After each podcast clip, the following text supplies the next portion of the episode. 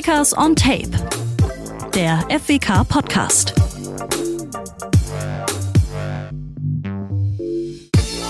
Einen wunderschönen guten Abend, einen wunderschönen guten Tag, guten Morgen, ganz egal, wann ihr uns zuguckt. Neue Ausgabe von Kickers on Tape. Schön, dass ihr wieder mit dabei seid. Ihr wisst ja, bei Kickers on Tape stellen wir euch immer Protagonisten äh, des Vereins vor, also Leute, die hinter den Kulissen entweder seit kurzem oder eben wie in diesem Fall schon seit Jahren die Strippen ziehen, ähm, den Verein führen, da nachgucken und dafür schauen, dass der Verein auch wirklich läuft. Und ähm, ja, da haben wir uns heute jemanden man möchte fast sagen, ein Kickers Urgestein ausgesucht, der heute hier bei uns ist. Ich darf herzlich begrüßen unseren Sicherheitsbeauftragten der Kickers, äh, Benjamin Benny Hirsch. Servus. Einen wunderschönen guten Abend, Tobias. Fangen wir doch gleich schon mal so an. Du Gerne. als unglaublicher, als, als unglaublicher Kickers-Fan, ja, als mhm. eine der Kickers-Köpfe, kommst in den blauen Pullover. Ich habe heute früh bei der bei meiner Garderobe nicht daran gedacht, dass heute Abend noch der Podcast ist. Aber wenn einer tatsächlich blaue Pullover tragen kann, ohne dass ihm das negativ ausgelegt werden darf, dann ist das jemand mit 42 Jahren Mitgliedschaft bei den Würzburger Kickers, zumal er dann auch noch 42 Jahre alt ist. Okay. Gut, das lasse ich gelten. Ich habe heute überlegt, wie ich diesen, diesen Podcast so ein bisschen überschreiben würde. Mhm. Und äh, wir kennen uns jetzt auch schon ein paar Jahre und ich würde es jetzt mal so, wenn man den Benny Hirsch in zwei Sätzen oder in einem Satz äh, definieren würde, es ist eine Gratwanderung zwischen kompletter Seriosität. Ja und leichtem Wahnsinn. Ja. So eine leichten Verrücktheit, vor allem für Fußball. Trifft's das? Tobi, könnte ich so unterschreiben, ja. Tatsächlich würde ich mich auch selber beschreiben, wie du es getan hast. Ja? Ja, ich hätte nicht so wohl, wohl erdachte Worte gefunden, aber es trifft's. Ja. ja.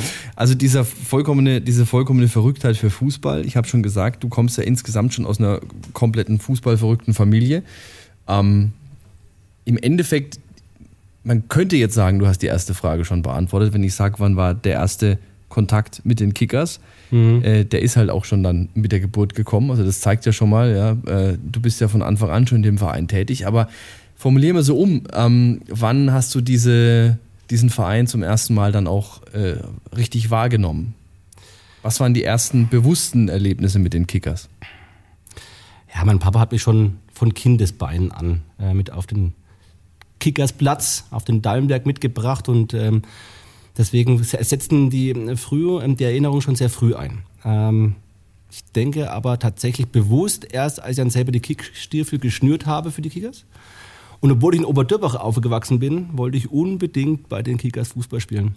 Der Fußballplatz in Oberdörbach, der ist Luftlinie 200 Meter entfernt, aber meine Eltern haben es und Verrecken nicht geschafft, mich dorthin zu bringen. Es mussten die Kickers sein. Deswegen ja, so mit drei, vier, fünf Jahren. Da habe ich so die ersten Erinnerungen, selber beim Training gewesen zu sein und natürlich dann später mit dem damals noch, es war ein Fronleichnamsfähnchen, das ich von meinem Opa geschenkt bekommen habe, weiß und rot, ja, mit einem aufgenähten Kickers-Emblem bei den Heimspielen gewesen zu sein.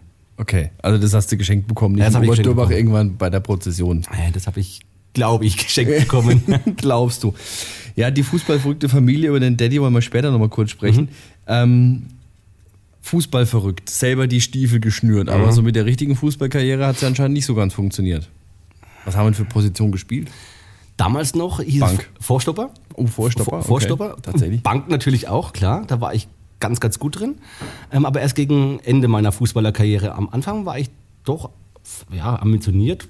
Ja, weiß ich nicht, kann man nicht sagen. Aber es war damals die höchste Jugendfußballliga in Deutschland. Die Jugend Bayernliga okay. mit den Würzburger Kickers. Und ähm, die auch von der damals noch E-Jugend, F-Jugend gab es nicht, bis zur A-Jugend durchgezogen. Klar, ein Verein, der auch im Jugendbereich damals sehr gut aufgestellt war, blieb es nicht aus, auch mal auf der Bank zu sitzen. Aber das ist bei den Mitspielern keine Schande gewesen. Ja, das glaube ich. Also wer Bayernliga in der Jugend spielt hat, kann man auch ruhig mal, stimmt schon, ja. auf der Bank sitzen. Aber dann war doch trotzdem irgendwann der Punkt, wo du gesagt hast, okay, du sagst bis zur A-Jugend mhm. durchgezogen und dann? Ja, es kam dann so, dass ähm, ich den Sprung in die erste Mannschaft nicht äh, schaffen konnte oder geschafft habe. Und die Kickers damals keine zweite Mannschaft hatten. Ah, okay. Deswegen führte mich der Weg für ein Jahr zum ETSV. Und danach gab es wieder eine zweite Mannschaft bei den Kickers und da bin ich dann noch ein paar Jahre so ähm, ja, mitgeschwommen, sage ich mal, oder mittrainiert, aber richtig, richtigen Ehrgeiz hatte ich nicht mehr. Zu dem Zeitpunkt hatte ich schon einen anderen Ehrgeiz entwickelt und ähm, der war eher oben im B-Block. Da habe ich lieber die erste Mannschaft angefeuert, äh, war da oben gestanden Also Fußball hat immer eine Rolle gespielt, Ja, ja. entweder auf dem Platz oder halt dann am Schluss oder Ja. dann zum Ende der aktiven Karriere hin ähm, im B-Block. Du hast dich dann aber ähm, für ein Studium entschieden, also du bist Rechtsanwalt Das ist korrekt. und äh, bist aber auch jetzt aktuell immer noch Mhm. Sicherheitsbeauftragter der Kickers. Ähm, wie wird man sowas? Wie wird man Sicherheitsbeauftragter in einem Fußballverein? Weil vor allem, es ist ja auch, ne, du war vor ein paar Jahren noch aktiv da im Block, ja, Mhm. Ja. Schiri, hat Ja. schon gelb. Und jetzt auf einmal, ich möchte ja fast sagen, Mhm. ich will jetzt nicht so sehr die Fronten aufmachen, aber trotzdem ja irgendwo auf der anderen Seite. Klar. Ne? Also die Fronten Ja. gewechselt, Ja. wenn man so reden möchte. Ich hätte jetzt bösartige Zungen würden sagen, es gab halt keinen anderen und der Hirsch war da, deswegen hat man ihn genommen, aber das wird der Sache nicht ganz gerecht. Ähm, es war ja so, dass ich schon einige Zeit vorher in den operativen Bereich, also raus aus dem B-Block, hinein in die ja, Vereinsführung gewechselt Vorstand. Sport, Vorstand Sport gewesen, ja. War damals ein wichtiges Korrektiv zum, zum Dieter Wirsching. Das war ganz, ganz wichtig, dass da auch ein, jemand Vernünftiges da war. Dieter, Dieter sieht mir nach.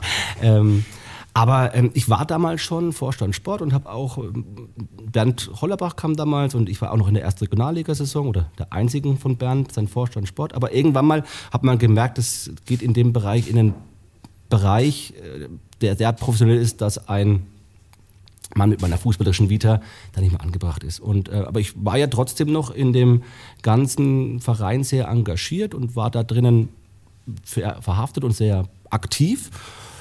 Und dazu kam, dass ich auch damals als Anwalt schon mich um Veranstaltungsrechtsthemen gekümmert hatte. Und es waren natürlich Schnittmengen, die perfekt passen. Veranstaltungsrecht im Großen und Ganzen ist so eine Fußballspiel nichts anderes als eine Großveranstaltung. Dazu noch verfügbar gewesen, wollte weiter mitarbeiten. Deswegen hat man mich dann oder habe ich mich selber zum Sicherheitsbeauftragten gemacht. Den Job machst du jetzt, äh, wie du schon sagst, ähm, also auf alle Fälle ja seit der Professionalisierung, also 2015, 2016. Ähm, erklär uns doch vielleicht mal, wie so ein, ein typisches Heimspiel, Profi-Heimspiel, also ein Heimspiel unter Profibedingungen mit Fans aus, aus ganz Deutschland, wie sowas abläuft. Weil ich denke, viele wissen das gar nicht. Ähm, jeder kennt immer nur diese, diese große Apparatur, Fußball, und man denkt immer, viele Leute, seit eineinhalb Jahren eher, eher keine Leute, aber in der Regel viele Leute, viel Polizei, viel Sicherheit. Das muss ja auch irgendwie koordiniert werden. Wie läuft so eine Woche ab?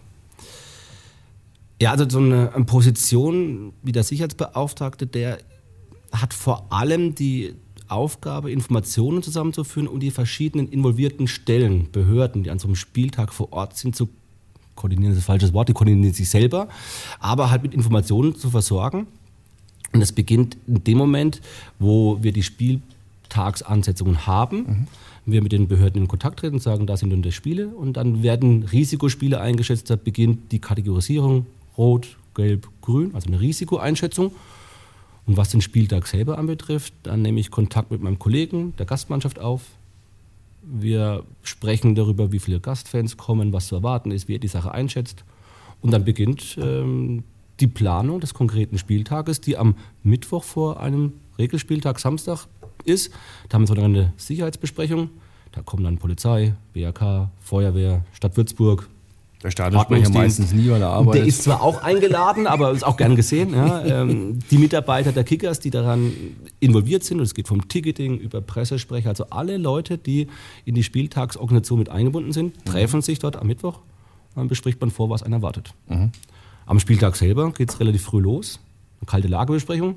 Da guckt man sich mal in die Augen, sagt, ist so alles eingetreten, wie man es gedacht hat oder auch nicht, oder gab es irgendwas Besonderes. Dann guckt man sich in die Augen und sagt, mach mal Stadion auf, Stadionöffnung, und dann geht's los. Das ist bei uns der obligatorische Doppelgong. Der Doppelgong. genau, den wir auch schon lange nicht mehr hören durften. Ja, innovativ ja, und einzigartig im deutschen Profifußball. Ja, und ähm, wurden wir auch schon gelobt. Und ich glaube auch, dass es auch in anderen Stadien über früher oder später Einzug gehalten wird. Ja, tatsächlich, Ja, ja. der Doppelgong, Der klar.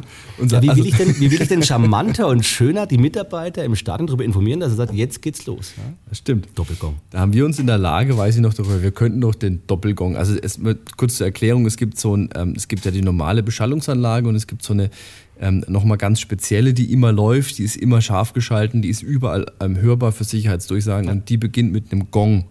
Und wir spielen halt diesen Gong zweimal, damit dann jeder im Stadion weiß, jetzt machen wir das Stadion auf.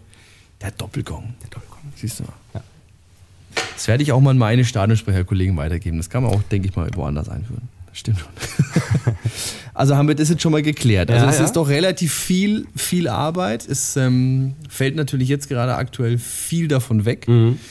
Da würde sich natürlich jetzt die Frage stellen, ob dir bei Geisterspielen langweilig ist. Oder gibt es da auch immer noch genug zu tun, auch für Sicherheitsbeauftragte?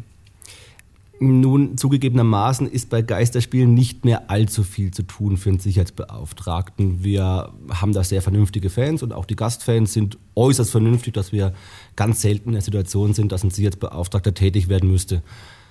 Aber wer mit Herzblut dabei ist, ist auch deshalb so aufgeregt und es ist schlimmer für mich, nichts tun zu haben am Spieltag, als wenn ich da, sag ich mal, wirklich äh, voll in Action bin. Und es steht ein Derby an gegen 60, gegen Nürnberg oder wen auch immer, wo halt wirklich was los ist. Nee, so ein Fußballspiel über 90 Minuten zuzuschauen, gerade noch in der zweiten Liga, wo es nicht ganz so gut gerade läuft, das ist schon unterm Strich nervenaufreibend und ich bin am Abend kaputter, als wenn ich tatsächlich in meiner Funktion als Sicherheitsbeauftragter da bin.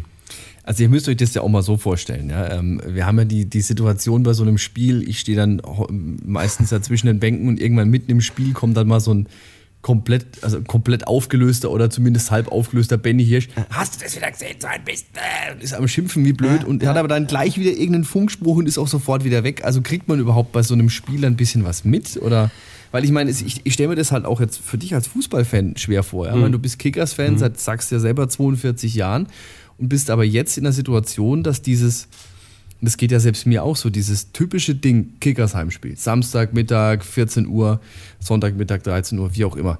Dieses Ding mit früh in die Stadt, zwei, drei Bierchen, ab ins Stadion, Wurst, ein paar Bier im Stadion und wieder heim. Das fällt für uns ja komplett weg. Ich mein, total, es fehlt. Blutet da nicht Ja. auch das Herz Ja, def irgendwo? definitiv. Ja, definitiv fehlt es und das ist auch sehr, sehr schwierig. Ich versuche das ab und zu noch auswärts dann äh, zu haben, wenn ich selber mitfahre, aber auch dann kannst du als Sicherheitsbeauftragter eines Vereins nicht mehr so, wie du möchtest. Ja, und der, ich glaube, in allen von uns sch- schlummert so ein kleiner Fußballprolet. Und der will auch manchmal schon wirklich raus, aber ich habe ihn noch gut im Zaum. Es gelingt mir nicht immer, ja, aber meistens habe ich ihn ganz gut im Zaum. Nee, ist, ist furchtbar. Ist furchtbar. Und ja, ich komme aktuell wieder mehr zum Fußballschauen, also auch vor Geisterspielzeiten, denn ähm, wir sind mittlerweile echt ein gut eingespieltes Team. Wir haben einen tollen Ordnungsdienst, wir haben ein super Verhältnis zur Würzburger Polizei, wir haben ein super Verhältnis zum Würzburger Ordnungsamt und mittlerweile greifen die Mechanismen ineinander. Und ähm, wenn das läuft, wenn der Ordnungsdienst weiß, was er zu tun hat, dann hat er sich jetzt beauftragt, ein ruhigeres Spiel. Aber das ist jetzt wirklich interessant, weil, ähm, also ich, ich, übertrage es jetzt auch mal auf mich, so geht es mir, ja. Wenn Ja. du dann mal privat weg bist und hast mal einen anderen, an anderen Leuten beim Auflegen zugehört, so ein DJ-Set Mhm. oder meinetwegen auch, wenn, wenn ich mal irgendwie auswärts mit dem Stadion bin und höre so, wie machen die das, ne? so die Stadionregie, welche Musik läuft, wie, wird, wie, wird, wie, arbeitet der Mhm. Stadionsprecher. Kannst du da, wenn du als Gast irgendwo bist, auch dann einfach dieses Spiel mal genießen? Ich meine, mal ganz davon abgesehen, dass natürlich die Würzburger Fans wissen, dass das, das ist jetzt der Sicherheitsbeauftragte, der kann jetzt hier nicht oben ohne äh, durch den Block rennen und die Schiedsrichter beschimpfen. Aber kannst du dann trotzdem abschalten oder stehst du dann auch da im Block und guckst dir an, wie machen die das mit den Securities, wie macht da der Sicherheitsbeauftragte das? Vielleicht, keine Ahnung, vielleicht kontaktiert ihr euch vorher noch und quatscht ein bisschen. Oder geht es wirklich, dass du sagst, wenn ich wirklich mal privat mitfahre, dann ist mir alles andere wurscht? Genau. Also tatsächlich, wenn ich privat mitfahre, dann kaufe ich auch meine Eintrittskarte ganz offiziell. Da gehe ich nicht mit meinem DFB- oder DFL-Ausweis rein. Das wird sich nicht gut machen. Und ähm, dann versuche ich wirklich abzuschalten. Natürlich guckt man gerade, na, wie sind denn da zum Beispiel die Kontrollen und schaut sich auch einiges ab. Keine Frage, wenn ich da selber durch die Kontrollen durch muss, dann denke ich mir, oh, das machen die gut oder nee, das war jetzt nicht so prickelnd, das würde ich anders machen. Und natürlich schaut man immer mal, wie das bei anderen Vereinen läuft. Und wenn ich das ganz offiziell machen möchte, dann melde ich mich da auch an und dann werde ich auch durch alle Bereiche durchgeführt. Und es war am Anfang auch echt sehr, sehr, sehr wichtig, da auch zu gucken, wie machen das andere. Und es gibt halt Best-Practice-Modelle. Da macht es keinen Sinn, das anders zu machen. Und das lernt man halt wirklich von den Vereinen, die schon seit Ewigkeiten im Profifußball sind. Ja, bloß die haben keinen Doppelgong. Die haben, ja, und die haben, du, die haben vieles andere auch nicht. Also da tatsächlich äh, müssen wir uns, was das anbetrifft, nicht verstecken. Da sind wir wirklich sehr gut aufgestellt.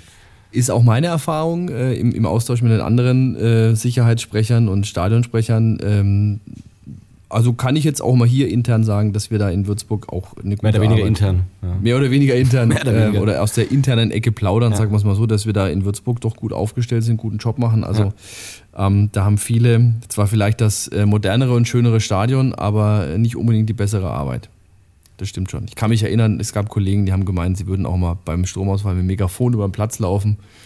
Ich dann auch gesagt habe, und wie sollen dich mit deinem blöden Hm. Baumarkt-Megafon 30.000 Leute in eurem Stadion hören?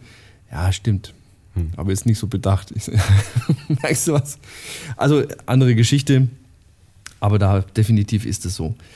Ähm, schauen wir jetzt mal ein bisschen in den Herbst rein, auf die Ja. neue Saison. Also Ja. wir hoffen jetzt alle, ähm, dass es jetzt auch mit den, mit den, mit den Impfungen vorwärts geht, Mhm. mit den Testungen. Es gibt ja, als ja beispielsweise in Liverpool die ersten Konzerte mit Mhm. 5000 Leuten, mit einer, mit einer Teststrategie. Das ist ja alles was, was wir uns ja für, unser, für, für unseren Restart wieder, ich nenne es jetzt mal Restart, auch wieder vorstellen können. Nicht nur was jetzt Konzerte angeht, sondern vielleicht auch Fußballstadien. Ähm, hat denn jetzt so ein Sicherheitsbeauftragter vielleicht auch dann, selbst wenn es nicht voll ausgelastet ist, wir haben jetzt eine 20, 30-prozentige Auslastung, trotzdem mehr Arbeit, weil er sich um Abstände kümmern muss, um Hygienekonzepte, um vielleicht Testkonzepte? Oder ist es dann gar nicht deine Baustelle?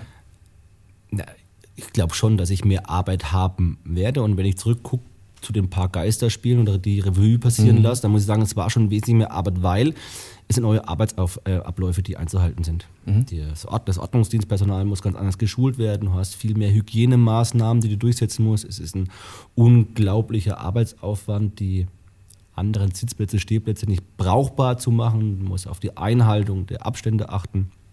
Man muss schauen, dass keine Menschenansammlungen vor Versorgungsständen stattfinden. Deswegen ist die, die Frage, bedient man, macht man Catering am Platz, ja, fliegende Händler oder Ich habe übrigens eines sehr zu schätzen gelernt. Also ich habe ich hab einige gekannt, die gesagt haben, das war eigentlich total cool, ich musste nicht von Ja. meinem Platz weg, das Ja. Bier kam zu mir. Richtig. Auch wenn es alkoholfrei war. Die hätten natürlich lieber jetzt im Stehen ihre vier, fünf halbe gemacht. Aber ja, Ja, es, sind komplett, es ist ein komplett anderer Spieltag. Es ist Mhm. ein anderes Publikum und es sind andere Befindlichkeiten dabei. Mhm. Ja. Vor allem ja auch, weil ich glaube, die aktive Szene hat sich ja auch bei diesen, bei diesen Sonderöffnungsspielen oder bei diesen Sonderspielen ja, komplett rausgehalten. Genau. Ähm, wird sich das ändern? Weil ich meine, die Jungs wollen ja auch irgendwann mal wieder Fußball schauen Mhm. und müssen vielleicht jetzt auch verstehen, dass wir wahrscheinlich anders aus der Geschichte jetzt erstmal nicht rauskommen. Also, wie das jetzt in der nächsten Zeit werden wird, kann ich nicht mit Sicherheit sagen. Ich kann nur sagen, dass ich aus den Gesprächen weiß, dass auch absehbar das für die aktive Fanszene keine Option ist, ins Stadion zu gehen, wenn nicht gilt, alle oder keiner. Ja, also für die gilt tatsächlich alle oder keiner. Und natürlich auch das Stadionerlebnis für die Jungs ein ganz anderes, weil für die gehört, eng an eng zu stehen, vielleicht zu umarmen, einen Torjubel zu haben, zu singen, zu feiern. Und das ist halt unter den Prämissen eines Hygienekonzeptes nicht oder nur ganz, ganz eingeschränkt möglich. Deswegen glaube ich, dass die aktive Fanszene sich aus dem Stadion noch so lange heraushalten wird, solange da keine Vollöffnung da ist oder alles wieder erlaubt ist. Anders sieht die Situation aus, was vor den Stadien stattfindet. Da haben wir in den letzten Spielen auch gemerkt, dass ähm, in der Bundesliga aktive Fanszenen, was vorher gar nicht der Fall war, sich vor Stadion stellen. Das ist natürlich auch eine Herausforderung auf oder eine Herausforderung, mit der wir umzugehen oder mit der wir umgehen müssen und auch nicht wissen, wie wir als Verein darauf einwirken können, außer mit guten, salbungsvollen Worten, weil das ja meist dann nicht in unserem Zuständigkeitsbereich fehlt und dann da für die Polizei eher ähm, zuständig ist, weil wir das nicht unser Hausrechtsbereich ist. Ne? Das Thema hatten wir ja auch bei der Aufstiegsfeier damals mit den, was waren es, 200, 300 Kickers-Fans, die Ja. vor dem Stadion waren. Wobei das ja noch sehr gesittet war. Ich habe jetzt ja auch schon, oder wir haben jetzt die letzten Wochen auch aus der dritten Liga einige Beispiele gesehen von Vereinen, wo du auch gedacht hast, also bei Corona machen die aktuell gerade nicht mit. Ja. No? Ähm, äh, ja, schwierig. Ich, also ich versuche das immer zu verstehen und ich kann die Fans verstehen, aber es bringt uns halt alle nichts. Ne? Also sie wollen ja wieder ins Stadion und dann ist es halt ein Es Teufelskreis. ist nun mal, wie es ist. Ne? Ja, äh, das ist ein bisschen schwierig. Bleiben wir noch bei dem Thema aktive Fanszene. Also Ja. wir haben jetzt schon gehört, ja, ähm, du bist Sicherheitsbeauftragter, du bist dafür zuständig, ähm, global gesehen, dass die Fans sich benehmen, ja. du dass schmunzelst, Die, jetzt dass die, nee, ich versuche das jetzt nur in Worte zu Ja, packen, ja, ja, Das ja. bist das Bindeglied mit Polizei, mit Securities Mhm. und so weiter. Und da ist ja ein großes Thema, was natürlich immer auch ganz gerne äh, behandelt wird, das Thema, ähm, klar, Fanverhalten in den Stadien. Ähm, also es gibt gewisses äh, Fanverhalten, was einfach nicht toleriert werden kann und darf. Ja. Ja, das will ich jetzt auch gar nicht hier erwähnen, das dürfte jedem klar sein, ja. was wir reden. Alles, was irgendwas mit Diskriminierung zu tun hat, hat einfach im Fußball nichts verloren. Ein anderes Thema ist aber natürlich auch das Thema Pyrotechnik. Ja, der Tat. Und ähm, also du, du warst als Fananwalt da auch für ein, für ein Projekt Pyrotechnik äh, legalisieren, legalisieren mhm. äh, tätig, hast ja. die beraten in mhm. Form der, der, der, des geltenden Rechts. Ähm, das ging im Endeffekt darum, äh, die wollen kontrolliertes Abbrennen im Stadion, also an mhm. bestimmten fixen Orten und mhm. so. Ähm, erstens, gibt es dieses Projekt noch und äh, was ist auch daraus geworden? Also ich weiß, es wurde ja, ich glaube, es gab jetzt schon die ersten Spiele, wo das schon mal so testweise mal bei ein, zwei Spielen gemacht wurde aber ist halt immer noch so ein komplett rotes Tuch auch. Mhm. Ja, Tobi, du hast recht. Ich war tatsächlich vor meiner Zeit äh, da als Fananwalt tätig und habe mich aktiv auch um Fanrechte gekümmert als Anwalt. Ist ja nicht mhm. so, dass ich jetzt das nicht mehr tue, und, aber als Anwalt darum gekümmert. Das macht es jetzt ein bisschen schwieriger, diese Doppelfunktion. Genau. Keine Frage und damals tatsächlich auch für dieses Fanbündnis, was relativ einzigartig damals war, denn da waren ähm, Ultra-Vertreter aus fast allen Vereinen der ersten, zweiten, dritten und aller relevanten Regionalligisten mit an Bord. Waren große Treffen. Nur ein paar wenige haben sich da außen vor gelassen federführend damals tatsächlich auch die Anke ähm, aus Würzburg, die das Ganze auch so mit angeschoben hat, mit, mit mehreren anderen, vor allem aber auch mit den Ultras aus Dresden. Und ähm, ja, wir hatten es damals geschafft, mit dem DFB in die Kommunikation einzusteigen. Ähm, nagel mir nicht auf die Jahreszahl fest, aber es dürfte so 2011, 2012 oder was in dem Bereich gewesen sein. Du wirst es besser wissen, aber ich kann es ja echt nicht mehr sagen. Ich glaube 2014. Also der Artikel, den ich gefunden habe, war von 2014. Oder 2014. Ja, ja, es war dann halt so, dass ähm, man sich darauf verständigt hatte, dass die Fanszene einen freiwilligen Pyroverzicht machen und daraufhin Pilotprojekte genehmigt werden sollten wer jetzt den Abbruch dieser Gespräche zu verantworten hatte, vermag ich jetzt mhm. nicht mehr so wirklich nachzuvollziehen können. Aber es ist so, dass dann tatsächlich die, dieses Pyrotechnik-Legalisieren-Bündnis schon sehr, sehr stinkig gewesen ist mit dem DFB, weil dazu äh, Vorgaben eingehalten worden sind und dann Absprachen nicht, mhm. nicht eingehalten worden sind. Deswegen ist das Ganze so im Sand verlaufen und das Tischtuch zwischen DFB und diesen Fan Fanbündnis war mehr oder weniger komplett zerschnitten. Deswegen glaube ich, es gab danach nie wieder wirklich konstruktive Gespräche diesbezüglich. Mhm. Und es gab nie wieder ein tatsächlich offizielles Tätigwerden dieses pyro-legalisierenden Bündnisses. Mhm. Obwohl ich es nicht mit Sicherheit beschreien möchte. Die anderen wissen bestimmt mehr oder weniger, aber ich bin tatsächlich da nicht mehr involviert. Mhm. Ja. Ich meine, das ist natürlich schon klar, dass du damals das, als Fananwalt gemacht hast. Ja. Wir haben jetzt auch erfahren, du warst damals auch noch kein Sicherheitsbeauftragter. Mhm. Das hätte sich tatsächlich irgendwo gebissen. gebissen ja. Man muss natürlich trotzdem aber auch sagen, ähm, das eine ist ja der Job, das eine mhm. ist die Einhaltung von gewissen Regelungen, von gewissen ähm, Gesetzen, von gewissen Vorgaben. Und das andere ist jetzt der, der, der private Mensch, ja. der Fußballfan. Ja. Ne? Deshalb ist natürlich jetzt schon die Frage, du hast dich ja damals als, als Fananwalt äh, da ähm, engagiert. Darf man also als Sicherheitsberater oder Sicherheitsbeauftragter Pyros grundsätzlich mal gut finden? Mhm, klar. Ja, ja wenn es qualmt und raucht und brennt, dann finde ich das grundsätzlich jetzt nicht immer, wo, ja, wo es passiert. Wo es qualmt, wo, raucht wo und brennt. brennt ja. Stimmt und, schon. Und, und, wie es und gemacht wird. Aber ja. ich meine, Uli Hoeneß hat ja auch sich als Pyrotechnik-Fan geoutet und es gibt viele andere, die es schön finden. Und ich mag Silvester, auch ich weiß, dass es ökologisch nicht sehr nachhaltig ist. Und ähm, ich habe auch in den letzten Jahren wegen der Kinder und der, der Tiere da auch darauf verzichtet. Aber grundsätzlich finde ich das schon cool, ja. Also ich glaube, die grundsätzliche Problematik auch bei diesem Thema Pyro ist ja jetzt wahrscheinlich gar nicht so sehr das Thema Abbrennen der Pyros. Ne? Ich mhm. denke, auch in jedem Fanblock wird es ja zwei, drei geben, die, äh, die auch so viel Verantwortungsbewusstsein haben, dass man sagen könnte, du kriegst das Ding ja. in die Hand, du stellst sie da vorne hin, brennst es ja. ab. Aber ähm, ich glaube, es stand auch in den Texten drin, das Problem ist ja hauptsächlich auch diese, die Enge im Block. Klar, klar. Also diese Fackeln, wenn, wenn unendlich heiß, ne, 1300 Grad, das ist schon sehr gefährlich. Mhm. Und da war halt die Überlegung, man, es hat ja auch die Vergangenheit gezeigt, immer wieder, dass es sich nicht verbieten lässt, beziehungsweise nicht verhindern lässt. Verbieten mhm. lässt sich schon, aber lässt sich nicht verhindern. Und dann war die Frage, lieber kontrolliert machen und dafür also erlauben und kontrolliert machen oder halt verbieten und dafür unkontrolliert. Ja, über die letzten Jahre hat also auch ein bisschen Umdenken eingesetzt, weil das natürlich sehr romantisch gewesen ist, die Vorstellung, dass dann alles granuliert abgebrannt wird. Es ist doch für den einen oder anderen der, der Nervenkitzel, der Reiz des Verbotenen, das zu tun. Also alleine wahrscheinlich auch der, der Nervenkitzel, das Ding erstmal ins Stadion zu Ganz, kriegen. ganz genau. Ja. Und so ein abgebranntes Ding ist halt nicht so cool wie ein Ja. so ein granuliert abgebranntes Ding ist nicht so cool wie ein erlaubtes. Ne? Dann müssen das sind auch andere Fackeln, ähm, die dürfen nicht so heiß werden und es schaut halt auch nicht so schön aus. Also ich kann mich da immer noch an ein Spiel erinnern, äh, damals die, vor 2016, 2017 gegen Hannover, Hannover, 96. Es war, war ein ja, feines Feuerwerk, Es war ein, ja. ja, also da hat es wirklich gequalmt und gestunken und gebrannt, aber der komplette Block und keiner hat gewusst, wie die Jungs das eigentlich gemacht haben. Aber Respekt nochmal an der Stelle. Ja, wie sie es gemacht haben, wissen wir jetzt im Nachhinein schon. Ja. Aber da, da, da schwitzt man auch. Wie gesagt, der Fokus hat sich verschoben und Ja. ähm, Also das ist so getreu dem Motto, äh, kleiner Finger, ganze Hand. ja, kleiner Finger, ganze Hand. Ja. Ja. Gut, Hannover, dem haben nicht mal einen kleinen Finger gereicht. Die, Ja, das war der die komplette haben sie Arm. ohne den kleinen Finger gleich den ganzen Arm genommen. Ja. Stimmt. Da gibt es aber immer noch, ihr habt noch Bilder auf der Festplatte, das schon, war schon, sah schon gut aus. Ja, ähm, aber du hast, reden wir mal über diesen Sicherheitsapparat. Ja. Also der Fußball ist ja, ist ja, das ist ja eigentlich Wahnsinn, was Fußball, wir haben es vorhin schon mal kurz gehabt, für Massen bewegt, was Fußball nicht nur an Fans bewegt, sondern auch was Fußball an, an, an ja, für, für, für einen Arbeitsmotor letztendlich auch Ja, ist. Ja? klar.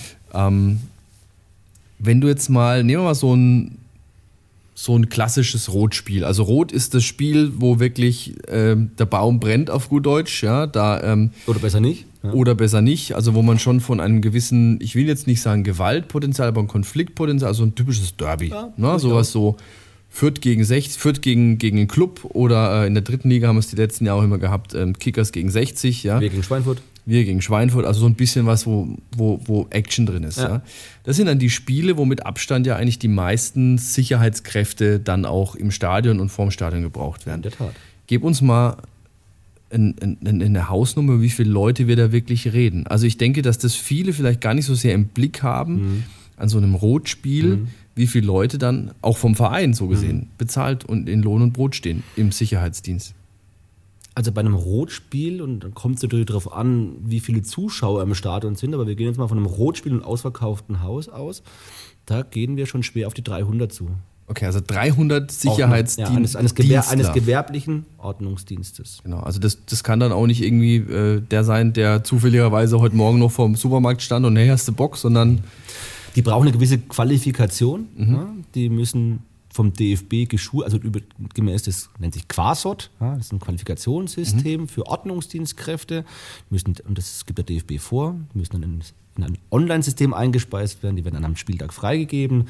Die müssen natürlich dann auch die gewissen Voraussetzungen der Gewerbeordnung ähm, erfüllen. Und das sind schon Kräfte, die man nicht so leicht bekommt und die der Markt auch nicht hergibt. Deswegen hat der Ordnungsdienst echt Probleme, Mhm. diese Anzahl an einem Bundesligaspieltag-Wochenende zu stellen. Ja. weil es ja im Endeffekt drei Ligen sind. Also du brauchst ja so gesehen dann Vielleicht sogar vier. Ja. Wenn Genau. du Regionalliga West anguckst, da sind auch einige Vereine, die dringend Bedarf für gutes Ordnungsdienstpersonal haben. Mhm. Also das, da redest du schon. Und die sind vor allem wahrscheinlich auch nicht günstig, die Stunde. Ja, klar. Und wir haben jetzt äh, 15.000 bzw. 13.090 Zuschauer bei uns maximal. In der Allianz Arena mit über 80 brauchst du dementsprechend mehr Ordnungsdienstpersonal bei ausverkauften Haus- und Rotspielen. Plus dann ja auch nochmal die Polizei, die kommt auch noch dazu. Ja. Jetzt, aber jetzt mal ganz ehrlich, das ist schon, also findest du das nicht auch krass, dass du, dass du bei einer Sportart, nehmen wir jetzt mal andere Sportarten, da reden wir mal nicht vom Tennis und auch nicht vom Golf, reden wir mal von, was, was hätten wir jetzt noch, Handball oder, oder Basketball als große Sportarten in Deutschland, dass da dieser Sicherheitsapparat, dass der kleiner ist, ist verständlich, aber dass der so viel kleiner ist. Naja, wir Wo, haben. woher kommt dieses, dieses, dieses Gewalt, Konflikt oder wie du es jetzt nennen möchtest, Potenzial? Ne, ist schon ein bisschen hochgegriffen jetzt. Ah ja. Nennen wir es Sicherheitspotenzial. Also du weißt, worauf ich hinaus will. Wo, woher kommt diese, diese, diese, woher kommen diese krassen Vorgaben beim Fußball? Also ich bin jetzt kein Soziologe, um jetzt zu ergründen, warum da gerade Gewalt und Fußball. Ich will es auch jetzt, das Gewalt war jetzt das falsche Wort, aber du weißt, was ich ja, meine. Ja? aber Also dieses, dieses Sicherheits, Klar. dieser Sicherheitsapparat, warum ist der beim Fußball so groß? Man muss sehen, dass die Arenen, die Stadien natürlich auch wesentlich größer sind als beim Basketball, beim Handball oder anderen Sportarten. Und ich sag mal, drei Viertel der Ordnungsdienstkräfte, die eingesetzt sind, haben jetzt weniger die Aufgabe, Gewalttaten zu verhindern oder gewalttätige Fans in Schach zu halten, als einen geregelten Ablauf im Stadion zu ermöglichen. So ein Stadion ist eine Versammlungsstätte und damit müssen gewisse gesetzliche und behördliche Vorgaben eingehalten werden. Dazu brauche ich noch Servicepersonal, Leuten, mhm. die zeigen, pass mal auf, da geht's zum Platz und da darfst, da darfst du nicht rein. Und lass einfach mal passieren. Wir müssen aus welchen Gründen auch immer räumen. Dann brauchst du auch Bereiche, Nebenbereich Ordner, die sagen, hier geht's raus und als Räumungshelfer fungieren. Das mhm. heißt also, ja, du hast zwar eine relativ hohe Anzahl an Ordnern, die auch für die Sicherheit im klassischen Sinne, zur Verhinderung von Gewalttaten, mhm. zum Schutz vor Leib und Leben, Gesundheit und Eigentum. Da sind aber auch ganz, ganz viele, das war so ein typischer Anwaltssatz. Ja, das, ich, ich habe auch überlegt, ob ich den gerade rauskriege. Ja, der ist super, ja. super. Wir, ähm, also das ist ein Podcast mit der ganz feinen Klinge diesmal. Der, Die ganz feine Klinge. Und ähm, klar hat man dann im Gästebereich, und das sind meistens auch dann unsere, ich nenne es mal Special Forces angesiedelt, Leute, die sich auch zu wehren wissen. Mhm. Ja, falls, falls versucht wird zu stürmen, dann braucht man da Leute auch, die gegenhalten können. Das klingt jetzt martialisch, ist aber so.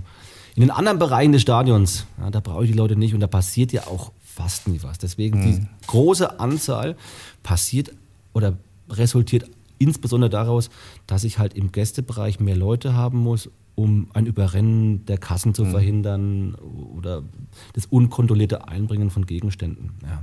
Aber der Rest der Ordner, die ich da brauche, die stehen an jedem Spieltag da. Mhm. Und aufgrund der Größe der Versammlungsstätten ist es einfach erforderlich. Ne? Kannst du verstehen, dass es Leute gibt, die sagen, warum schon wieder der Fußball und warum muss das eigentlich ich als Steuerzahler zahlen? Also den, den Security mhm. vor Ort zahlt ja der Verein, ja. den zahlen ja, ja wir. Mhm. Aber natürlich bei so einem Spiel, mhm. äh, ausverkauftes Stadion, Rotspiel, ich sage jetzt nochmal als Beispiel, äh, hat man ja auch, ist, das letzte, was mir jetzt spontan einfällt, ist jetzt ähm, Würzburg gegen 60. Mhm. Ja. Dann haben wir hier drei, vier Hundertschaften Polizei in der Stadt, siehst mhm. du ein bisschen nach dem anderen. Mhm. Das hat natürlich für einen Fußballfan schon auch ein Flair. Ich bin ehrlich, mir fehlt es seit eineinhalb Jahren. Ja, auf dem Weg zum Stadion, ja. mir kommt, also ich habe mich ja. neulich gefreut, dass mir mal drei, drei Polizeiautos entgegenkamen. Ja. ich so, juhu, es ist mhm. Heimspiel. Aber das hat ja damit nichts zu tun gehabt. Also kannst du das verstehen, dass es Leute gibt, die sagen, warum muss das eigentlich immer die Gesellschaft zahlen? Da ja, gab es ja auch diese klar. Diskussion, ne? dass, äh, dass in Bremen was, glaube ich, dass es darum ging, wer zahlt den Einsatz. Korrekt, ja. Ja, ich kann schon verstehen und auch die Leute, die sagen, man sollte diese Einsatzkosten auf den Veranstalter umwälzen, haben tatsächlich gute Argumente. Das lässt sich nicht wegdiskutieren. Was wäre denn dein Gegenargument? Dass es die originäre Aufgabe des Staates und der Polizei ist, für Sicherheit zu sorgen. Mhm. Und Sicherheit lässt sich nicht privatisieren und du privatisierst sie dann, wenn du dich für Sicherheit bezahlen lässt. Mhm.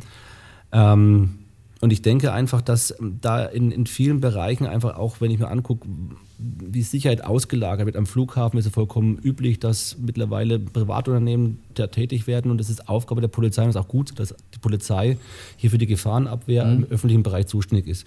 Es ist ja so, dass wir als Veranstalter für die Sicherheit in der Flyer Alarm Arena zuständig sind. Das ist unsere originäre Aufgabe mhm. und erst wenn wir nicht weiterkommen oder weiter wissen, greift die Polizei mit ein. Und genauso ist es für alles, was draußen stattfindet. Und ich fände es ähm, ja befremdlich, wenn hiervon Abstand genommen werden sollte. Natürlich sagt man, was hat das mit den Kosten zu tun? Aber die Bezahlung der Polizei bezieht sich eher auf deren Tätigkeit außerhalb des Stadions. Und klar kann man sagen, du bist Zweckveranlasser oder, oder Zweckstörer oder wie auch immer, das ist deine Veranstaltung und deswegen ist, kommt es, dass die Leute zu dir kommen, deswegen musst du bezahlen. Ich gesagt, ja, es gibt gute Argumente dafür, aber ich finde genauso gewichtige dagegen. Ähm, denn es ist eher die Absicherung des öffentlichen Raums und keiner mhm. stellt es in Frage, was du bei Demos, bei, bei Großveranstaltungen anderer Art machst, bei Rock im Park, beim Oktoberfest. Das ist halt die Aufgabe der Polizei, solche mhm. Events abzusichern. Mhm. Zumal man auch dazu sagen muss, dass genau das ja meistens dann ähm, herangebracht wird als Argument, wenn halt irgendwas passiert ist. Mhm. Ne? Wenn so ein Bundesligaspiel ja, ja. komplett ja, ohne Probleme über, mhm. vonstatten geht, dann fühlt sich ja jeder auch zufrieden und, und gesichert, dass die Polizei da war. Das stimmt.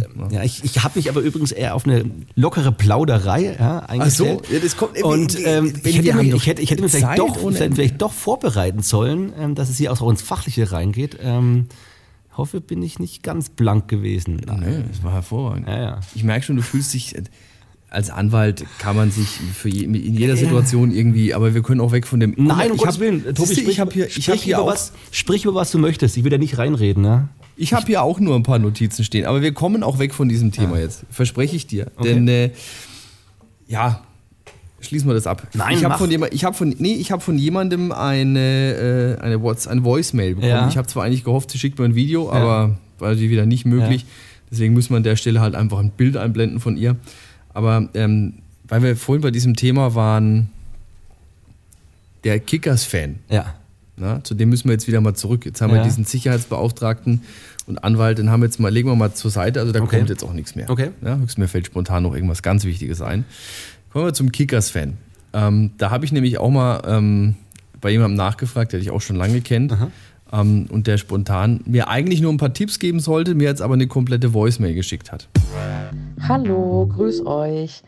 Ach, Benny, ich freue mich so auf deinen Podcast. Ähm, ich habe ja selber vor ein paar Wochen einen hinter mir und ähm, bin da ja auch in Erinnerungen geschwelgt und ähm, habe mich da an die super tollen zwei Busse nach Regensburg erinnert. Und ähm, da musste ich natürlich auch immer wieder an dich denken, ähm, dass du ja auch so lange schon bei Kickers bist, dass, das, ähm, dass du damals ganz viel ähm, vorangeschoben hast. Wir hatten äh, irgendwann Schals bestellt. Ähm, äh, du hattest die Busse, wir sind nach Bayreuth, nach Memmingen. Ähm, ja, das war also auf jeden Fall schon, schon eine saukoole Zeit. Und ähm, ich wollte dir sagen, du bist der beste Sicherheitsbeauftragte, den es gibt. Und ähm, die Zusammenarbeit macht mir total viel Spaß mit dir. Und ähm, ich freue mich auf jeden Fall total, deinen Podcast zu hören und ähm, bin total gespannt, was du alles zu erzählen hast. Und ähm, ja, alles Gute, bis bald. Tschüssi. Die Tanja, unsere Fanbeauftragte. Dankeschön. Sie ähm, hatte mir ein paar Dinge verraten, Ja. hat aber auch gleich gemeint, die stellst du bitte nicht, weil die wird er eh nicht beantworten, die sind ihm peinlich. Es gibt wirklich, es gibt wirklich wenig Dinge, die mir peinlich sind. Also jeder, der mich kennt, der weiß, der hat ein dickes Fell und ein relativ geringes Schamgefühl. Okay, dann kannst du jetzt ja mal loslegen. also wenn du jetzt mal, ich kann mich erinnern, sie hat erzählt über diese, über diese Auswärtsfahrt und die ersten Busse Ja, organisiert ja, und so weiter ja. und dass du da schon mit dabei warst. Ja. Ähm, ich glaube, wenn wir jetzt über die Vergangenheit reden, über genau die Zeit, dann kommen wir das, ja, früher, ach, das war so toll, das war so schön. War es auch. Glaube ich dir, dass das auch wirklich schön war. Ähm, mit was würdest du jetzt, oder was hättest du denn jetzt am liebsten? Den, den Fan Benny Hirsch von früher, der, Ja. der einen Bus organisiert und ein paar Schals in Auftrag Ja. gibt? Oder dann doch jetzt den Job als Sicherheitsbeauftragter?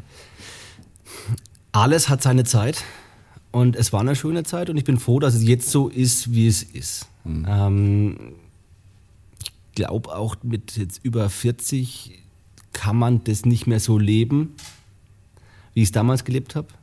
Was ja mittlerweile jetzt auch schon Frau, Kinder. Frau, Kinder, ja, und zu so einer veritablen Auswärtsfahrt gehört natürlich auch das Der veritable oder- Sof.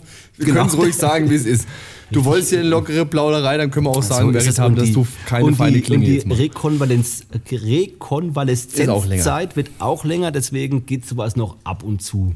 Mhm. Und äh, mit der Tätigkeit als Sicherheitsbeauftragter sind natürlich auch andere berufliche Verknüpfungspunkte verbunden oder angebunden und verbunden, die ich jetzt nicht mehr missen möchte. Mhm. Und habe mir gewisse Türen aufgemacht und die ich nicht mehr zumachen möchte. Deswegen heißt, ja, das war cool, so wie es war, und jetzt ist es genauso cool, halt anders. Wenn du mal an deine ganze Crew da zurückdenkst, ja. Ja. mit denen du damals unterwegs warst, was sind denn so Auswärtsfahrten oder Fahrten gewesen oder Ereignisse in der Kickers-Geschichte, wo auch du sagst so, ähm, also das Hm.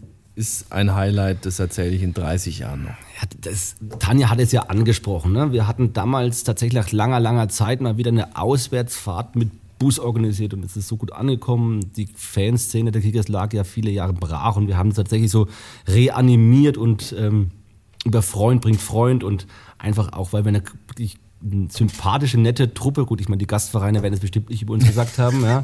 aber wir waren Gut durchaus möglich. untereinander, waren wir schon sehr sympathisch und haben uns alle gut verstanden, dass wir da mit zwei Bussen und das Motto der Fahrt war mit dem Klobus nach Regensburg, weil damals waren auch Klobus noch rar gesät, ja, und äh, es war das Ziel, so wenige Raststätten wie möglich anfahren zu müssen, weil da auch der ein oder andere dabei war, bei dem es besser gewesen ist, nicht auf öffentliche Raststätten zu fahren. Also deswegen ist, war das Motto Klobus nach Regensburg.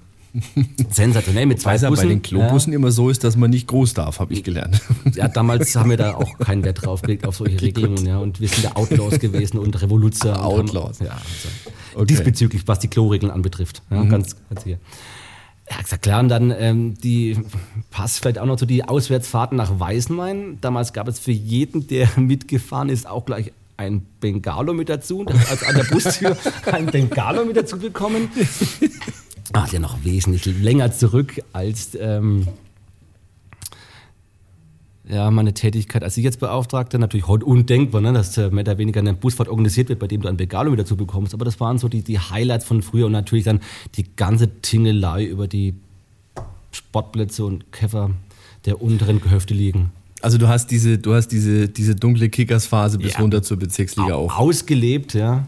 Ja, die Frage ist, ob du, wenn ich das jetzt so höre, von der Zeit überhaupt was mitbekommen hast. Doch, doch, doch. Also so ganz, ganz so schlimm war es dann nicht. Ich habe in der Zeit dann auch es geschafft zu studieren und beziehungsweise vor Abitur zu machen. Also ganz so brachial und schlimm war es nicht, wie es jetzt vielleicht zu klingen mag. Ja. ja. Wie ist es denn mit Freundschaften aus der Zeit? Also ich sehe ab und zu auch noch mal bei Facebook und Co. Äh, Bilder. Also wenn es dann da mal möglich ist bei Auswärtsfahrten, dann seid ihr schon immer noch die gleiche Truppe wie früher, oder täuscht das? Richtig. Seit äh, gut 20 Jahren fester Haufen, der ab und zu nochmal auswärts zusammenfährt. Mhm. Ähm, kommt man da ab und zu auch mal in Erklärungsnöte dann? Kommt zu Hause? Mal, ja, grundsätzlich, ja, von mir aus auch, ja. Also es kann ja mal passieren, dass dann zu Hause vielleicht einer mal drei Bier zu viel hat sind natürlich auch mittlerweile alle mhm. ähm, Herren des gesetzteren ja. Alters. Also dann äh, beleidigt man sich halt mit sie statt mit du, mhm. ne, sage ich jetzt mal so. Ich, wenn man jetzt zu Hause, den Fehler zu Hause, eine Uhrzeit zu nennen, wann ich wieder zu Hause bin, den habe ich früher gemacht, der passiert mir nicht mehr. Mhm. Ja. Aber nein, du wirst, die Leute, mit denen du fährst, sind ja auch älter geworden, mhm. sind auch im Beruf, haben auch was zu verlieren und da hält man sich schon aus Situationen raus, in die man, keine Frage, beim Fußball leicht gerät. Mhm. Also es ist jetzt klingt so. man will eigentlich im Endeffekt einfach Spaß haben. Man will genau. keinen Stress mehr, man ja. fährt auswärts ja. mit, trinkt seine vier Bier, ist mit seinen Jungs unterwegs und dann will man einfach Definitiv. problemlos heim. Ja. ja. Ähm, ich habe es vorhin schon mal ganz kurz angesprochen. Also du bist Kickers-Fan durch und durch und das hast du mit Sicherheit auch von deinem Daddy. Genau. Ähm, den Hans Reiner, ähm, das war ja auch so äh, einer, einer, einer meiner Ängsten jetzt in den ersten Jahren hier. Also ich mhm. habe ja seinen Job äh, sich als Standsprecher übernommen. Wir haben es ab der Professionalisierung gemeinsam mhm. gemacht, ja, sagen wir es mal so. Ja. Ähm, er ist, ähm, boah, wie lange ist jetzt schon her? Zwei Jahre, drei Jahre? Vier bald. Vier, mhm. September glaube ich. September vier Jahre. Ja. Mhm. Ähm, seit vier Jahren ähm, leider nicht mehr unter uns. Ähm, beschreibe uns mal ganz kurz, weil, also mir war es wichtig heute, wenn wir jetzt reden, mhm. ja, dass wir auch mal ein bisschen, mhm. zumindest mal drei, vier Minuten über deinen mhm. Daddy reden, weil ja. der, der Hans-Reiner wäre definitiv einer gewesen, den wir hier auch hätten einladen können. Und wir kennen ihn beide, die hätte dann länger gedauert, die Folge, weil der Hans-Reiner hätte ja aus äh, grob ja. gefühlt 200 Jahren Kickers-Geschichte erzählen können. Weil, also das war ja, wenn du sagst, du bist schon ein Kickers-Fan, mhm. war dein Daddy ja noch eins drüber. Ähm, oder? Ja, ich, doch, ich glaube, wir geben uns ja nicht viel. Kann man so sagen. Ja, Beschreib hat andere Grundvoraussetzungen als ich gehabt. Ne? Er ist äh, in der Frederstraße in der Zellerau aufgewachsen, mehr oder weniger vis-à-vis vom alten 04-Platz. Mhm. Und damals schon Kickers-Fan gewesen, da auch mehr oder weniger nicht freiwillig reingekommen. Opa Hans ja auch Kickers-Fan gewesen, langjähriges Mitglied, auch Abteilungsleiter bei den Kickers gewesen. Also du hattest früh. ja eigentlich auch gar keine andere Chance. Ich hatte keine andere Chance, aber der, der Papa, der hat es noch ein bisschen anders zu spüren bekommen, dass es damals nicht gut war, Kickers-Fan zu oder für die Kickers zu spielen und gleich neben dem 04-Platz zu wohnen. Und mhm. da war er natürlich ein bisschen eisenbereifter und ein bisschen härter, äh, härteres gewohnt, als es bei mir war. Bei mir war das dann, klar, das Übliche, wir wollen keine Kickerschweine und das hat aber einen richtig hat, mir hat das gut gefallen. Ja. Gerne ein Kickerschwein, wenn du so, wenn du so möchtest. Aber der Papa hat dann noch ganz andere Dinge erlebt, ja. Äh, beschreibe mal ganz kurz mit drei Versätzen. Also er hat sich, was ich noch weiß, immer, er hat sich sehr gut über, über ähm, Kickers Fehlentscheidungen aufregen können, aber noch mehr über, ich nenne es mal die Kick, eigene Kickers Dummheit. Ja. ja?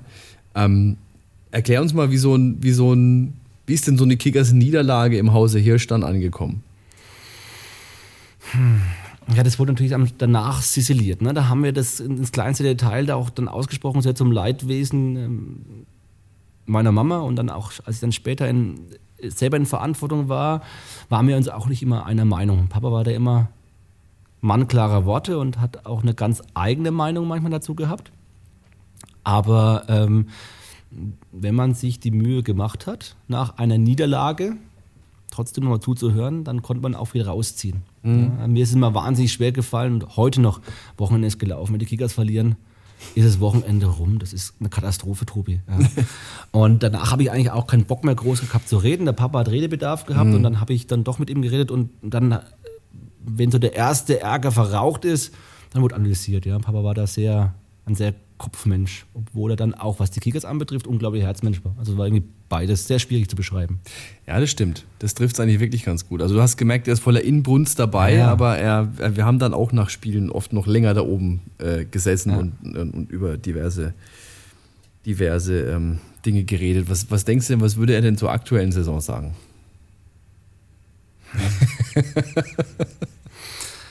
ja, also Zufrieden wäre er nicht. Nein, da können wir uns nein, ja schon mal nein, drauf nein, einigen. Nein, nein, zufrieden wäre er nicht. Ich, ich glaube tatsächlich, dass er es wieder so analysiert hätte, dass wir unter alten Kickers-Fehlern oder unter alten Kickers-Krankheit leiden.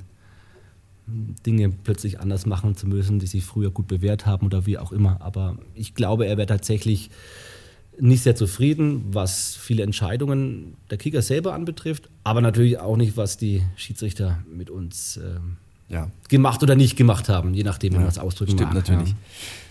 Also ich ähm, denke, sagen zu können, dass ähm, er schon natürlich auch das eingeordnet äh, oder gewusst hat einzuordnen, wo die Kickers jetzt stehen. Ne? Zweite Fußball-Bundesliga, ja, dritte Liga. Klar. Wie ordnest du das denn jetzt ein? Das also die letzten fünf Jahre, was hier in Würzburg passiert ist. Das ist natürlich tatsächlich äh, ein kleiner Kindheitstraum, der in Erfüllung gegangen ist. Ich habe allen, die es hören wollten oder nicht, erzählt, ich werde es noch erleben, dass die Kickers in, die zweite, in der zweiten Liga spielen. Die haben mich alle für verrückt gehalten, haben gesagt, nie wird es passieren. Und da waren die Kickers auch lange, lange Zeit, viele Jahre dem FV einiges hinten dran. Und mhm. trotzdem habe ich dann immer gewusst, irgendwann mal schaffen wir das Ganze. Dass wir es so schnell schaffen, dass wir es so lange schaffen, im Profifußball zu bleiben, dass da auch eine gewisse Konstanz dahinter ist, dass wir uns in infrastrukturellen, organisatorischen Dingen so schnell, so gut aufstellen und aus dem, was den Kicker zur Verfügung steht, so viel machen, das hätte ich nicht gedacht. Das gerät manchmal ein bisschen in den Hintergrund. Wir, die Kickers, machen aus im Vergleich zu anderen Vereinen wenig bis gar nichts, maximal viel sechs Jahre lang in Folge Profifußball hier an dem Standort, in dem Stadion, mit den Trainingsbedingungen, mit unserer Geschäftsstelle, wo jeder Einzelne unglaublich engagiert ist, aber trotzdem es nur zwei Hände voll sind und andere Geschäftsstellen mehrere hundert Mitarbeiter umfassen. Und trotzdem machen wir hier tagtäglich einen guten Job, alle miteinander und schaffen es, dass die Kickers ja mittlerweile im Profifußball eine etablierte Größe sind. Das kann man nach sechs Jahren durchaus schon so sagen. Und das ist natürlich etwas, was uns auch im Vorfeld des Projektes 3x3, das wir auf den Weg gebracht haben, niemand zugetraut hätte. Mhm. Das macht schon stolz und äh, deswegen, klar, das, äh, der Abstieg aus der zweiten Liga tut weh, weil wenn du mal die Möglichkeit hoch hast, hochzukommen, dann musst du auch alles dran setzen, drin zu bleiben. Aufsteigen ist wahnsinnig schwierig. Wird wahrscheinlich auch nicht mehr so leicht werden. Aber wenn ich nur dran denke, Tobi, dass äh, die zweite Liga jetzt oder dieses Jahr zweite Liga dafür sorgt, dass wir finanziell gut durch die Corona-Pandemie gekommen mhm. sind, dann war es das eigentlich schon wert. Mhm. Ich denke, viele Vereine der dritten Liga werden finanzielle Schwierigkeiten bekommen, weil sie in der dritten Liga nicht so hohe Fernsehgelder bekommen, wie es die Kickers in der zweiten Liga getan haben oder wie sie es bekommen. Und, Und deswegen war es einfach schon mal Bombe, dass wir hier abgesichert waren durch die mhm. Fernsehgelder aus der zweiten Liga. Und es mhm. heißt eigentlich nur noch in der Konsequenz noch mindestens ein Jahr mehr Profifußball und nochmal DFB-Pokal. Ja, mhm. also aktuell. von der Warte aus alles gut drin. Und wenn man auch ganz ehrlich ist, dann stehen wir, was unsere finanziellen Möglichkeiten und infrastrukturellen Möglichkeiten anbetrifft, da, wo wir im Vergleich zu den anderen Zweitligisten hingehören. Das, ist, das gehört leider, zur Ehrlichkeit mit dazu. Ist ja. leider wirklich so. Und wer anders erwartet hat, ja, der war vielleicht äh, oder ist vielleicht so ein Fantast, wie ich es früher gewesen bin. Ja, gut, äh, ich denke, ich denke, im Endeffekt macht sich ja jeder Fan von seinem Verein zumindest die Hoffnung, dass Natürlich. man irgendwie, also irgendwie schafft, in der Liga zu bleiben. Ne? Ich war also bis vor wenigen Spieltagen noch fest davon überzeugt und hätte auch Wetten oder wäre Wetten eingegangen, dass wir die Liga noch halten. Ja, ich habe. Ja. Was natürlich die Infrastruktur jetzt betrifft, ja, äh, über die hast du es ja schon angedeutet, ja. Steht ja auch noch immer so ein bisschen dieses Thema Stadion ja. im Raum. Ja. Ähm, Lass nochmal den, den alten Kickers-Fan raus. Mhm. Äh, warum muss denn dieses Stadion am Dalle bleiben? Wenn es denn kommt, und das hoffen wir ja auch alle und hoffen wir auch schnell. Das ist unsere Heimat. Mhm. Der Dallenberg ist die Heimat der Kickers seit jetzt 50 Jahren. Und es gibt halt auch keinen alternativen Standort in der Gemarkung Würzburg, sage ich mal. Die Stadion-Standortsuche geht ja jetzt auch schon ein paar Jahre. Und hier haben wir eigentlich alles, was wir brauchen. Aber die grundsätzliche Frage ist ja schon mal, warum dauert es denn so lang? Also warum dauert diese Standortsuche so lang? Und hätte man, ich, ich kann, müsste jetzt lügen, aber ich meine, ich habe mir irgendwann von, von unserem äh, Ehrenpräsident äh, vom Schlaggi mal so gehört, so naja, wenn wir damals 2010 schon, als wir noch in den äh, Niederungen des Fußballs waren, über einen Stadionneubau geredet hätten, die hätten uns ja alle komplett ausgelacht. Aber ist es jetzt eigentlich fast schon zu spät? Nee, zu spät ist es zum Glück noch nicht. Und dass das Ganze ein bisschen länger gedauert hat, als uns lieb war, hat das vielen Faktoren geschuldet, die aufzuzählen. würde, würde hier an der Stelle auch keinen keinen keinen Sinn machen und wirklich den Rahmen sprengen. Ja. Fakt ist aber, dass wir vor einiger Zeit den Standort Dallenberg ja schon tot gemacht hatten, als es diese Machbarkeitsstudie gab. Aber dann kam man darauf, den Stadionstandort grundsätzlich zu belassen, aber halt ein bisschen nach hinten zu verschieben. Und durch diese Verschiebung ein paar Meter, 100 Meter, hat man eine ganz andere Situation, gerade Schallschutz rechtlicher Natur oder emissionsschutzrechtlicher Art. Wird gerade kommen geprüft. jetzt ja. kommen wir schon wieder in diese rechtliche Geschichte. Ja, jetzt ja, sagt er ja, wieder, ich bin nicht vorbereitet an dieser. Stelle. Ist in der Tat so, ja? Wie wird sich denn deine Arbeit ändern? Also gehen wir jetzt mal davon aus, wir haben jetzt irgendwann in ein paar Jahren Ja. hier jetzt ein neues Stadion stehen. Ähm, ändert sich für dich dann als Sicherheitsbeauftragter grundsätzlich was an der Arbeit oder Ich, sie würde einfacher werden, generell. ne? Wir haben durch die, durch die Bauart dieses Stadions haben wir natürlich Voraussetzungen, die schlechter sind als, an anderen, als an anderen Standorten und Probleme, die andere Standorte nicht haben. Nur das Beispiel, ähm, nicht überdachte Stehtribünen. Wenn es da wirklich runterbrezelt, 40 Grad hat und die Leute mehrere Stunden da stehen, bestenfalls noch bei einem DFB-Pokal erste Hauptrundespiel, es geht in Verlängerung und dann stehen die Leute dreieinhalb Stunden in der pralle Sonne. Auch das gehört zum der Arbeit eines Sicherheitsbeauftragten, dafür Sorge, zu tragen, dass die Leute keinen Hitzschlag bekommen, dass sie ausreichend trinken, dass da auch nichts passiert. Das fällt schon mal weg. Ja, dann hast du ganz andere technische Möglichkeiten, Besucherströme zu überwachen, zu lenken, zu leiten. Du hast andere Verschlussmöglichkeiten bzw. Ordnungssysteme, andere Einlassmöglichkeiten, andere Einlasssysteme. Ähm, und da würde die Arbeit an sich schon einfacher werden. Ja. sind wir gespannt, Ja, wann dieses unbedingt. Thema Ja. dann hoffentlich nochmal einen großen Schritt vorwärts macht. Aber jetzt freuen wir uns, denke ich, erstmal auf den, auf den Herbst. Und äh, also ich freue mich jetzt einfach mal drauf, weil ich wirklich die Hoffnung habe, wir werden hier sicherlich nicht mit 10.000 Mann spielen, aber doch bestimmt wieder ein paar Fans ins Stadion lassen. Aber gehen wir mal in den Herbst, gehen wir mal in die, in die, in die, in die Nach-Corona-Zeit. Ja. Was denkst du denn, wie, wie wird denn vielleicht jetzt Corona dieses Ding Stadionbesuch, vielleicht auch das Thema Stadionatmosphäre beeinflussen? Wird es das beeinflussen oder meinst du, dass wir in, in die alten atmosphärischen Muster zurückfallen? Schwer zu sagen. Also ich glaube tatsächlich, dass ähm, jetzt nicht nur wegen Corona, sondern auch wegen vieler anderen Faktoren bei gewissen Teilen der Fans eine Entfremdung zum Fußball und oder zum eigenen Verein stattgefunden hat. Ich glaube, dass es nicht mehr so einfach wird, die Fans wieder ins Stadion zu holen, gerade unter den noch wahrscheinlich dann geltenden Hygienebedingungen oder Maßnahmen. Auf lange Sicht glaube ich schon, dass es wieder das Atmosphäre Stadionerlebnis wird, das es früher mal war, aber dazu braucht es die aktiven Fans und auch nur die machen ein Stadionerlebnis aus, so wie wir es als Stadionerlebnis beschreiben. Und ohne die ist es zwar schön, dass man wieder da ist, aber die Stimmung und die Atmosphäre, glaube ich, wird nicht vergleichbar sein mit dem, mit der Stimmung, wenn die aktive Fanszene da ist. Also ich, wie gesagt, ich freue mich. Ich schaue Fußball viel zu gern und ich könnte auch nicht darauf verzichten, ja, dort nicht hinzugehen. Und nun sind wir aber auch in der, in der glücklichen Lage, nicht selektieren zu müssen, wer darf rein oder nicht. Ich meine, da stehen andere Vereine vor ganz anderen Herausforderungen, die mehr Dauerkarten in der Vergangenheit verkauft haben als mögliche Plätze in der Corona-Stadion, Sitzordnung oder wie auch immer möglich sind. Da sind wir in Würzburg noch gut aufgestellt und haben nicht diese Probleme. Aber da werden einige Dinge auf meine Kollegen und andere Vereine zukommen, die es zu bewältigen gilt und die echt spannend sind. Letzte Frage. Oh, schon? Okay. Letzte Frage. Ja.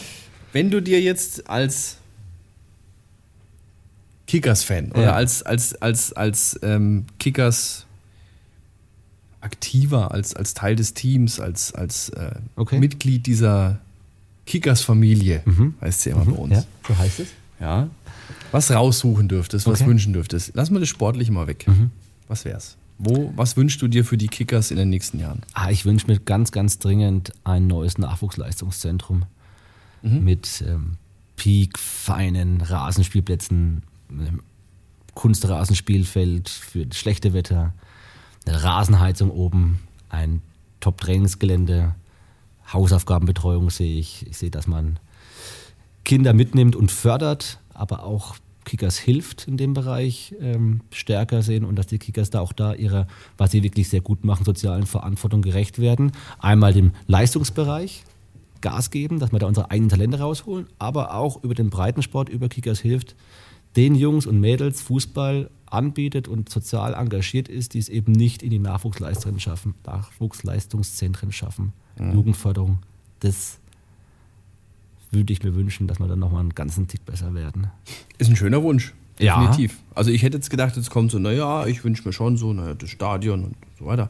Nachwuchsleistungszentrum ist klar. Ich denke, das Trainingszentrum an sich ist eines der wichtigsten Punkte. Das hatte ich bei Dieter ja schon im Podcast, wo die Frage war, was brauchen wir eigentlich dringender, jetzt ein Stadion oder ein, ein, äh, ein Leistungs-, ein Trainingszentrum? Ja. Ja. weil das ist ja momentan auch so ein bisschen das Problem. Beides wahrscheinlich, ne? Aber Ja, das war dann natürlich auch die gängigste Antwort, die wir uns in Ja, dem Fall hätten geben also die, können. die wirtschaftliche Notwendigkeit eines Stadions ist ja auch nicht von der Hand zu weisen. Ne? Also klar, wenn man seine Sponsoren auf Dauer zufriedenstellen möchte, bleibt es nicht auch, denen auch mehr bieten zu können. Das kannst du halt mit einem Stadion modernen Zuschnitts besser als in einem zwar schönen, altehrwürdigen, aber doch diesbezüglich nicht gut ausgestatteten Dallenbergstadion. Und dann hoffen wir, dass wir in ein paar Jährchen, das war jetzt ein schöner Schluss, in diesem neuen äh, Fußballstadion, das immer noch den gewissen Kickers-Flair hat, weil es am Dalle steht und nicht irgendwo auf der grünen Wiese. Da würden wir uns ja alle ganz persönlich sehr darüber freuen, mit dem Sicherheitsbeauftragten Benny Hirsch. Ja, Tobias, hoffe mal. Hoffen wir es mal. Ich bedanke mich fürs Interview. Schön, dass du da warst. Vielen Dank. Und ähm, ich merke schon, wir werden das wahrscheinlich, irgendwann werden wir uns wahrscheinlich wiedersehen, weil es so viele neue Geschichten zu erzählen gibt. Und alte. Und alte. Ja klar, das ist, wir haben an der Oberfläche gekratzt von dem. Ja, du darfst gerne, wir, wir müssen nur, also wegen mir, ich gucke auf die Uhr, du kannst jetzt gerne, wir haben eine Stunde jetzt, kannst gerne noch einen rauslassen jetzt. Tobias jetzt Weißt du, das ist natürlich aber immer auch so schwer, weil du musst natürlich dann in dem Fall immer auch so ein wenig immer dieses Spagat Ja. halt schaffen, ne, zwischen diesen, zwischen, ich habe es vorhin gesagt, ne, wie habe ich es genannt? Komplette Seriosität Ja. und leichtem Wahnsinn. Ja, Tobias, du hast, gerä- du hast du hast vollkommen recht. Belassen wir es dabei. Ich habe so zumindest in meiner Vorbereitung auf die heutige Ja. Ausgabe gelernt, so vom Benny kannst Geschichten hören, ob man die natürlich unbedingt jetzt im Podcast erzählt. Wir, wir heben uns das für das nächste Mal auf. Ja. Du meinst, wir, wir briefen uns im Vorfeld nochmal genauer? ja. Ja. Na komm, eine muss jetzt schon noch rauslassen. Was ist jetzt, was ist so eine, was ist so eine ganz persönliche, ich meine, wir haben schon gehört mit dem Globus nach Regensburg, Ja. das ist ja schon mal sehr witzig. Ja, gut. Klobusse an sich sind nicht so witzig. Nein, aber selber war witzig, ja. Ja, aber ich glaube, die sind vor allem auf der Heimfahrt nicht so witzig, die Globusse. Ähm, Pyrotechnik in Weißmain. Was war noch so, was war noch so eine, so eine, so eine, und es sind ja meistens Auswärtsfahrten, muss man ja auch ehrlich sagen. Willst du, das, was mich am meisten berührt an meiner Kickers-Zeit, ist Ja. eigentlich weniger eine Geschichte aus meinem Fan-Dasein als eine Aus Geschichte aus meinem. Ja, genau. Erzähl. Und zwar, ich hatte ja immer das Pech, dass vor mir tatsächlich ein noch besserer Jahrgang war. Und so kam es, dass ich Mitglied der legendären C-Jugend der Würzburger Kickers wurde, die es geschafft haben, alle, alle Spiele zu verlieren. Damals war in der höchsten Jugendklasse. Ja. Und dann am Ende ein Torverhältnis von 127 zu 3 zu haben. Also 3 zu 127. Ja, 3 zu wahrscheinlich, 127, genau, sonst hätten wir ja nicht alle Spiele verloren, aber 3 zu 127. ja. Und du hast alle drei hatten, gemacht. Ich hatte, ich hatte eine dieser Tore gemacht, Oh, okay. Als Vorstopper. Ähm, Also ist, wir, wir ist nochmal wichtig voraus. ja, ja, Vor, als Vorstopper. Als, als, als Vorstopper. Aber trotzdem war das tatsächlich die coolste Truppe und wir haben nie so viel Spaß beim Fußball, auch wenn es da Woche für Woche schwer einen auf die Mütze gab. Und ja, Teile dieser äh, Mannschaft sind heute noch mit mir unterwegs beim Fußball, sind heute noch Sponsoren und da tatsächlich hat sich die Kickers-Familie so wirklich manifestiert, dass es viel mehr ist als sportlicher Erfolg, sondern dass Fußball ein derart schöner Mannschaftssport ist, der Freundschaften bildet und das Ergebnis, wenn es andere passt, wirklich nur zweitrangig ist. So, kann ich eigentlich nichts mehr sagen. Das war ja ein hervorragendes Schlussplädoyer, möchte ich fast. Sie als Anwalt, das war ein hervorragendes Plädoyer. Ja, ja. Dann äh, bedanke ich mich bei allen Zuschauern. weil ich denke, wir können wahrscheinlich jetzt noch ewig hier weiter quatschen. Ich, wir machen nochmal eine zweite Ausgabe, glaube ich. Da Volume du- 2. Genau, dann werden wir nochmal zwei, drei andere von deinen C-Jugend-Protagonisten. Wir müssen über diese Saison, glaube ich, nochmal dringend reden. Der Dringend. eine oder andere dürfte auch bekannt sein. Ja? ja. Wir klären das gleich nochmal. Also ich war, ich war Teil der legendären Estenfelder äh, Asbach A-Jugend. Ah, ja. Also die war, war ähnlich erfolgreich. Ähm, wir wissen bloß meistens von den Spielen nicht mehr so viel. Das hatte dann andere Gründe. Äh, es gab in der Abwehr meistens immer noch, ich, immer, ich war Linksverteidiger früher. Ja. es gab immer in der Abwehr immer einen, der war allerdings immer nüchtern. Der hat dann noch so ein bisschen versucht, die Szenerie zu retten, weil der Rest, naja, egal. Klär mal ein Egal. anderes Mal. Egal. Ähm, ich bedanke mich fürs Zuschauen. Ähm, dann bis demnächst zum zweiten Teil hier mit Benny Hirsch. Und ähm, ja, freuen uns natürlich über ein Like, freuen uns über eine gute Bewertung, freuen uns über ein Abo natürlich und äh, sehen uns dann spätestens in zwei Wochen und hören uns in zwei Wochen wieder zu äh, 19.07 des Kickers Update. Euch soweit danke, bis zum nächsten Mal und äh, dir danke. Servus, salut. Ciao, ciao. Tschüss. Kickers on Tape, der FWK Podcast. Ihr findet uns bei Facebook, Instagram, Twitter, YouTube und überall, wo es Podcasts gibt.